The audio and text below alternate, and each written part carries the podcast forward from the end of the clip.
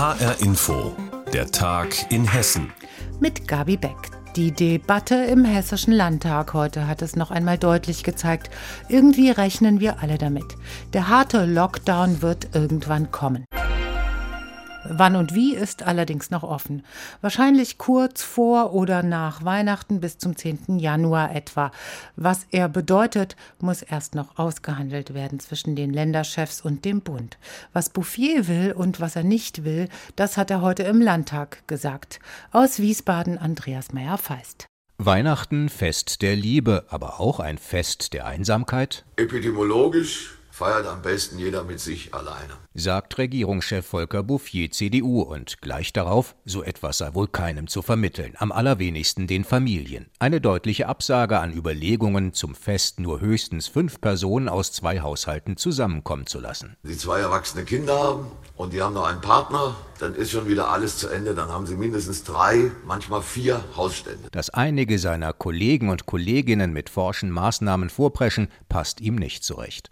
Gemeinsame Regeln müssten her, auch für einen harten Lockdown. Es sei einfach nicht zu vermitteln, wenn in einem Land die Läden dicht sind, im anderen aber nicht.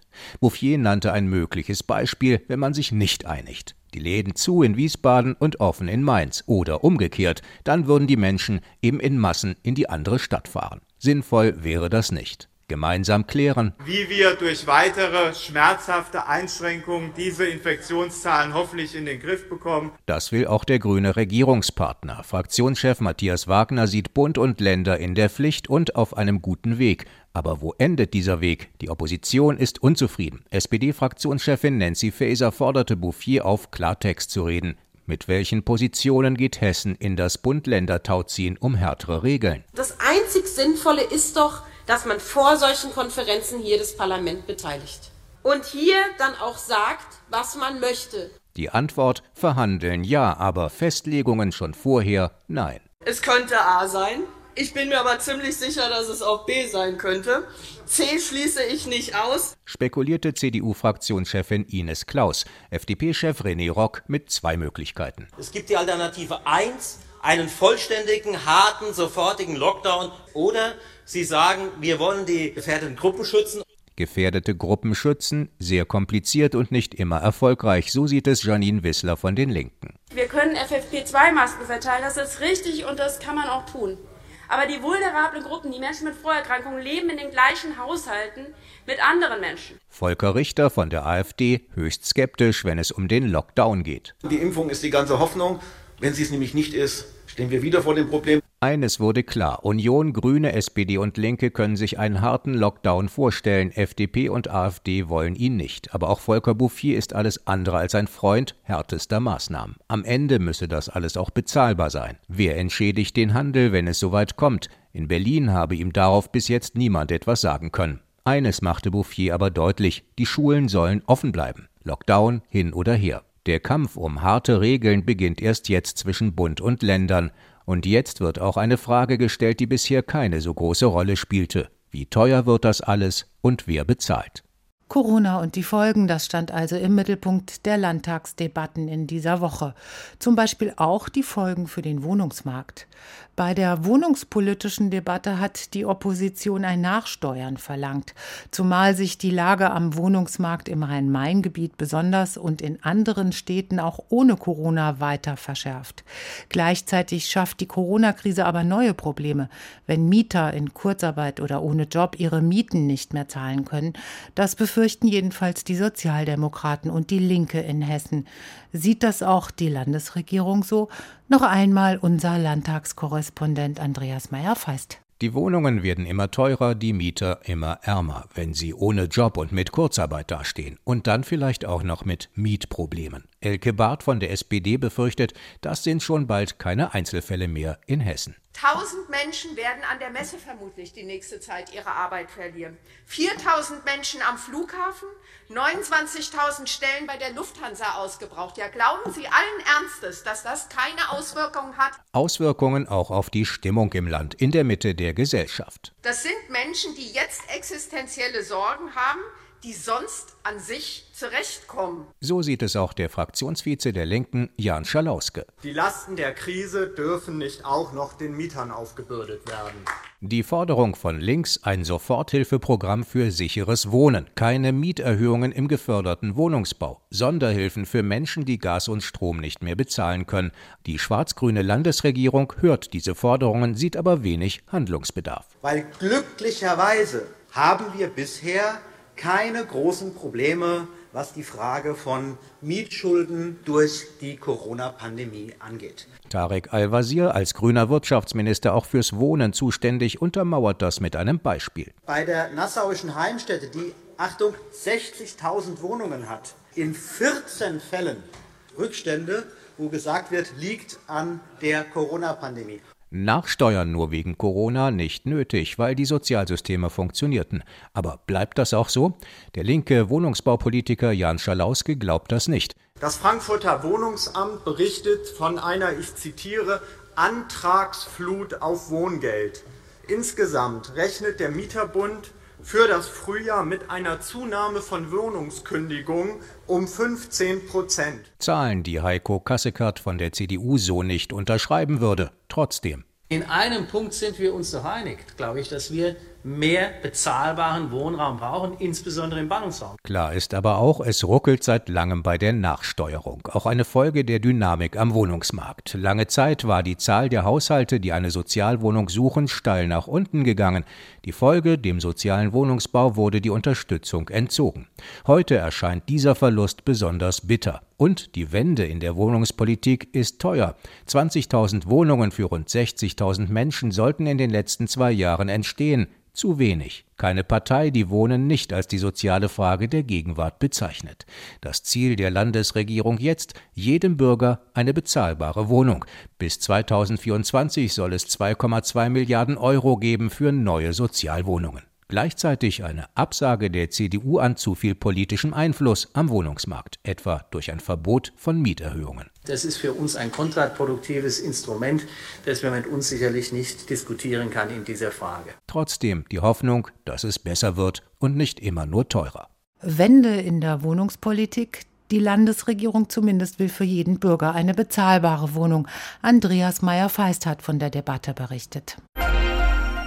Einmal im Jahr werden die Fahrpläne von Bussen und Bahnen europaweit überarbeitet das ist immer im Dezember. Linien werden dann besser aufeinander abgestimmt und es kommen neue Verbindungen dazu. Auch in diesem Jahr, obwohl wegen der Corona-Pandemie die Fahrgastzahlen eingebrochen sind. Stichtag für den Fahrplanwechsel ist der kommende Sonntag. In Hessen ändern sich dann auf einigen Linien Details wie Abfahrtszeiten und Taktungen. Es gibt aber auch umfangreiche Neuerungen, nämlich in Frankfurt. Die Stadt führt einen 24-Stunden-Verkehr ein, nach dem Vorbild von von anderen Metropolen wie Berlin oder München. HR-Info-Reporterin Marie-Kathrin Fromm hat recherchiert. Wie sieht das neue Konzept genau aus? In Frankfurt werden dann sogenannte Metrobusse unterwegs sein. Das sind acht Linien, zu erkennen an einem großen M vorne. Und diese Metrobusse fahren jeden Tag in einem dichten Takt und rund um die Uhr, also auch die ganze Nacht durch. Für die Fahrgäste soll das zwei Vorteile bringen. Das ganze Liniennetz soll dadurch übersichtlicher und einfacher werden, damit man sich das einfach leichter merken kann. Und der Nachtverkehr soll gestärkt werden. Man hat vor zwei Jahren damit angefangen, das Angebot hier auszubauen. Seitdem fahren am Wochenende die U-Bahnen auch nachts. Und das wurde von den Fahrgästen auch ziemlich gut angenommen, noch besser als erwartet damals, zumindest vor Corona. Und deshalb will man diesen Nachtverkehr eben ausweiten mit einem durchgängigen Angebot auch unter der Woche. Das ist natürlich jetzt so ein bisschen ein unglücklicher Zeitpunkt mit Corona. Es sind deutlich weniger Leute unterwegs in Bussen und Bahnen und in Offenbach direkt nebenan gelten dann nachts Ausgangssperren und da kommt Frankfurt mit seinem neuen Nachtverkehr. Aber man hat das alles lange geplant und vorbereitet und will das jetzt auch umsetzen, trotz Corona. Trotz der geringeren Fahrgastzahlen jetzt wird ja auch in anderen Teilen in Hessen das Angebot verstärkt zum Fahrplanwechsel am Sonntag. Was sind da die wichtigsten Änderungen? Nicht nur Frankfurt setzt auf Busse, sondern auch in Mittelhessen wird es neue Linien geben, und zwar bei den sogenannten X-Bussen. Das sind Schnellbusse, die Städte direkt miteinander verbinden. Da wird es neue Linien geben von Gladenbach nach Herborn, von Dillenburg nach Biedenkopf und von Alsfeld nach Bad Hersfeld. Für die Fahrgäste verkürzen sich die Fahrzeiten damit deutlich. Damit gibt es in Hessen dann schon 22 dieser X-Bus-Linien. Der Rhein-Main-Verkehrsverbund RMV hatte dieses Konzept 2014 gestartet, eigentlich erstmal als Pilotversuch. Aber diese X-Busse sind dann so gut angekommen und sind so stark ausgelastet, dass jetzt jedes Jahr neue Linien dazukommen. Und zwar als Ergänzung zum Schienenverkehr. Denn in Hessen gibt es ja sehr viele Pläne und Bauprojekte, um Bahnstrecken auszubauen, zu reaktivieren. Aber das dauert einfach sehr, sehr lange, bis diese Strecken dann auch fertig sind. Und deshalb hat man entschieden, verstärkt auf Busse zu setzen, statt einfach abzuwarten, bis irgendwann mal neue Schienen liegen.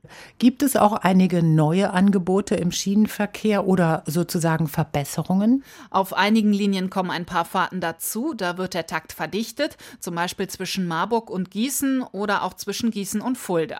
Und in Nordhessen gibt es eine neue Regionalexpresslinie, den RE5. Der wird einmal in der Stunde von Kassel über Bebra nach Bad Hersfeld fahren. Das sind aber wirklich nur die wichtigsten Änderungen. Darüber hinaus gibt es sehr, sehr viele kleine Anpassungen. Abfahrtszeiten verschieben sich ein bisschen um ein paar Minuten. Einige Liniennummern ändern sich, die Taktungen, vor allem diesmal in Nordhessen. Also da sollte man unbedingt kurz prüfen, ob sich in seinem Ort auf seiner Verbindung was ändert. Auf rmv.de oder in Nordhessen auf nvv.de, da findet man dann alle Infos für seine Strecke. Soweit Marie-Kathrin Fromm über den Fahrplanwechsel. Der bringt übrigens auch Veränderungen im Bahnverkehr im lärmgeplagten Rheingau. Denn mit dem Fahrplanwechsel greift das sogenannte Schienenlärmschutzgesetz des Bundes. Laute Güterwagen dürfen dann in der Nacht nicht mehr fahren. Von Aufatmen allerdings kann im Rheingau keine Rede sein, denn das Gesetz ist das Papier kaum wert, auf dem es steht, sagen die Kritiker. Birgitta Söhling erklärt warum. Das Ehepaar Schneider wohnt in Österreich-Winkel direkt am Gleis. Güterzüge rattern hier in engem Takt vorbei. Ein Gespräch ist so gut wie unmöglich. Da kommt jetzt schon wieder einer. Zwischendurch sind oftmals diese Flachstellen, das Klack, Klack, Klack oder es quietscht, wie jetzt eben gerade. Und dazu kommt ja auch noch, dass die Schiene hier rechtsrheinisch in einem sehr miserablen Zustand ist. Und da können keine leisen Züge fahren, das geht einfach nicht. Bund und Bahn haben versprochen, den Bahnlärm bis 2020 zu halbieren. Von diesem Ziel sind sie trotz hoher Investitionen noch immer weit entfernt. Das belegen Daten einer Dauerlärmmessstation, die das Hessische Landesamt für Naturschutz, Umwelt und Geologie im Rheingau betreibt. Weder bei den Spitzenpegeln noch im Tagesdurchschnitt zeigt sich seit 2010 eine deutliche Minderung. Bereichsleiter Norbert van der Pütten. Wir können noch nicht von einer wirklichen Tendenz nach unten sprechen. Wir bewegen uns auf einem hohen Niveau und es sind weitere Maßnahmen dringend erforderlich, um dieses Niveau insgesamt und auch dauerhaft zu senken. Güterzüge laut wie ein Presslufthammer reißen die Anwohner nachts aus dem Schlaf. Damit sollte jetzt Schluss sein, denn mit dem Fahrplanwechsel am Wochenende greift das sogenannte Schienenlärmschutzgesetz des Bundes. Wagen mit quietschenden alten Graugussbremsen dürfen eigentlich nicht mehr fahren. DB Cargo und auch die privaten Güterwagenhalter haben ihre Flotte deshalb auf sogenannte Flüsterbremsen umgerüstet. Malte Lavrenz, Sprecher des Verbands der privaten Güterwagenhalter. Dass auf Sanktionen verzichtet wird, verärgert uns sehr. Unsere Halter haben milliardenschwere Investitionen in die Umrüstung der Flotten investiert. Es ist so, dass durch diese Sanktionsfreiheit der gesetzestreue Halter deutlich benachteiligt wird und eben auch mehr Lärm entsteht. Also es wird nicht das Lärmziel erreicht, was erreicht werden könnte. Ausländische Wagenhalter hinken hinterher, müssen aber keine Sanktionen befürchten. Gerade hat das Bundesverkehrsministerium ihnen eine Übergangsfrist gewährt. Besonders der Güterverkehr im Rheingau raubt den Menschen den letzten Nerv, auch nach dem Fahrplanwechsel, das berichtet Birgitta Söhling. Und das war die Sendung Der Tag in Hessen mit Gabi Beck. Das Wichtigste aus Hessen finden Sie auch jederzeit auf hessenschau.de.